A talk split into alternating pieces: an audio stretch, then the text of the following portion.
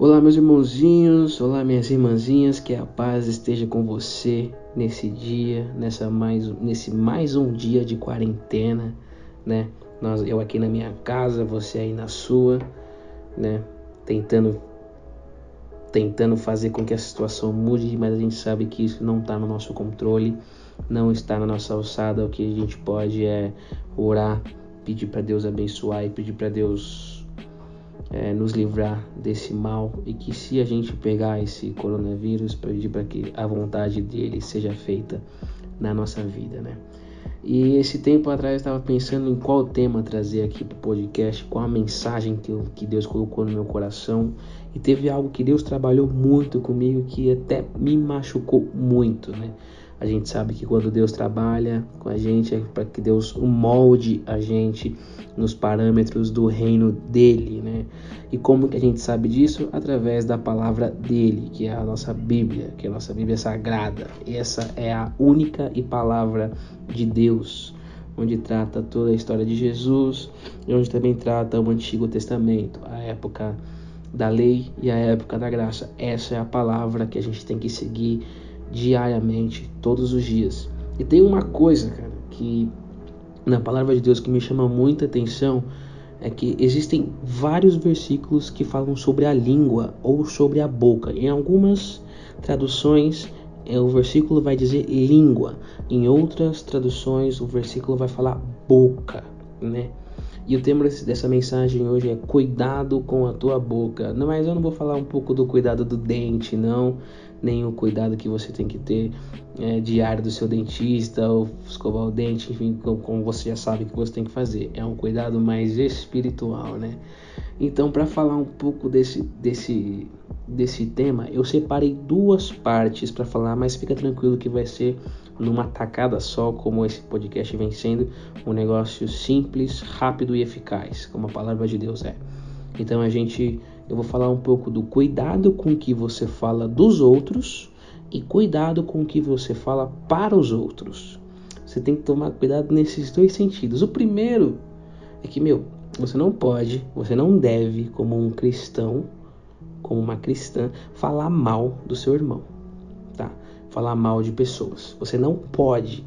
Se um dia você fez isso, peça perdão para Deus, porque você não pode falar mal de pessoas. Você não deve falar mal de pessoas. Vou ler aqui só para você entender o grau, o grau de, de, de, de dificuldade e o grau do, do que a gente está falando, né? Do, do, do, tamanho do que a gente está falando. Se liga, ó.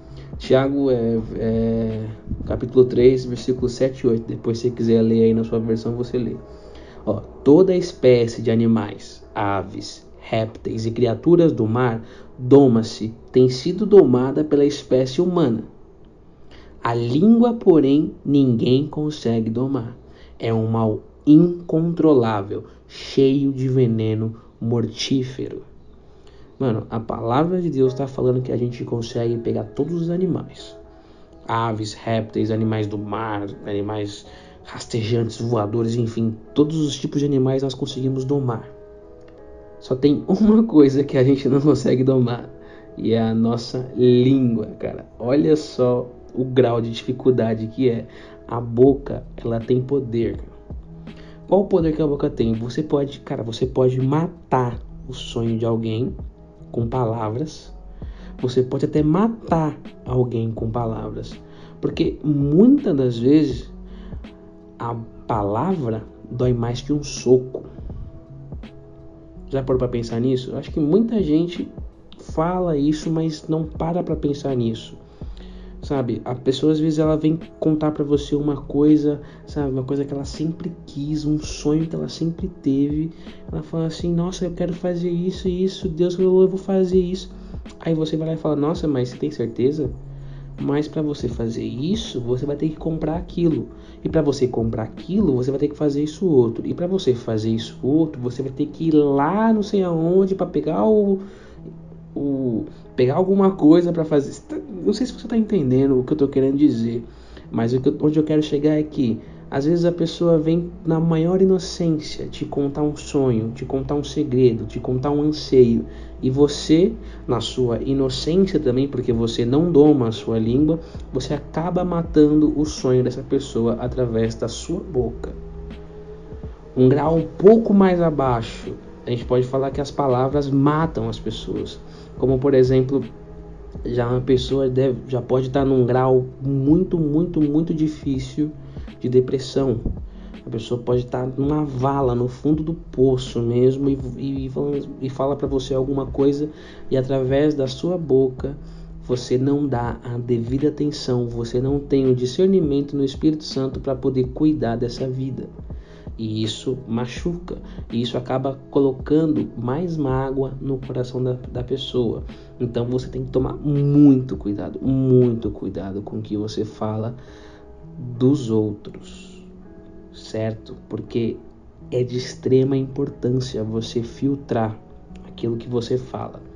Eu lembro que uma vez, na primeira série, eu não lembro muito das minhas aulas, porque eu nunca fui um bom aluno mas na primeira série eu lembro que uma professora falou, não só para mim, mas para a classe inteira, ela disse que, pessoal, se você tem alguma coisa para falar, você pensa antes de falar. Aí depois que você pensou, você pensa de novo. Aí depois que você pensou de novo, você pensa outra vez. Aí depois que você pensou outra vez, você pensa mais uma vez. E se você pensar as três vezes e você sentir que você deve falar aquilo, você vai e fala. Mas se não passar por esses três filtros que você tem na sua mente, você não fala. E isso pegou no meu coração, sabe? Isso tanto é que a professora falou na primeira série. Hoje eu já terminei a faculdade, eu lembro disso como se fosse ontem. Então tome muito cuidado e pense e filtre aquilo que você tem que falar dos outros, tá? sempre edifique a vida da pessoa. Não, não fica falando mal, arrastando picuinha. Eu sei que dentro da igreja tem muito, né? Dentro da sua igreja também tem muito, eu sei disso. Mas foca naquilo que é eterno, tá? Para de ficar falando mal dos outros e fale bem, sempre só fale o bem, sempre vise as coisas do bem, certo? E a segunda parte é só para você tomar cuidado com o que você fala para os outros. Léo, como assim? Me explica. Não conta, mano, não conta o seu sonho para todo mundo certo? Isso foi onde Deus mais pegou comigo. A primeira parte até que eu, eu, eu, eu levo muito bem, mas a segunda parte me doeu muito. Não conte o seu sonho para todo mundo. Sabe por quê? Nem todo mundo quer ver o seu sonho realizado. Nem todo mundo fica feliz quando você está feliz.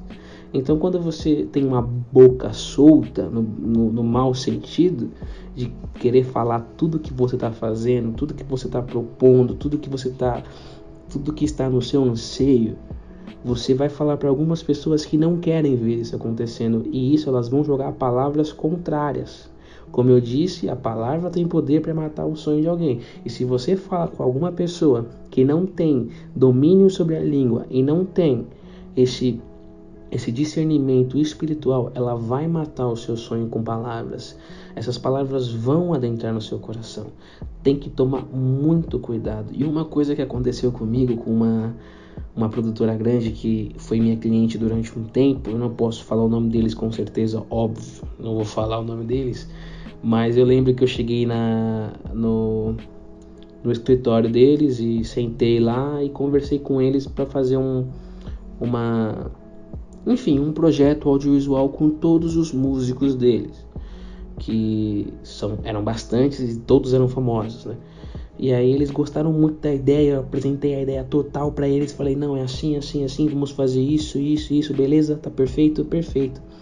Eu saí da reunião, eu cheguei em casa, eu abri meu computador, eu entrei na rede social deles e eles já tinham postado que iriam fazer isso e não me comunicaram.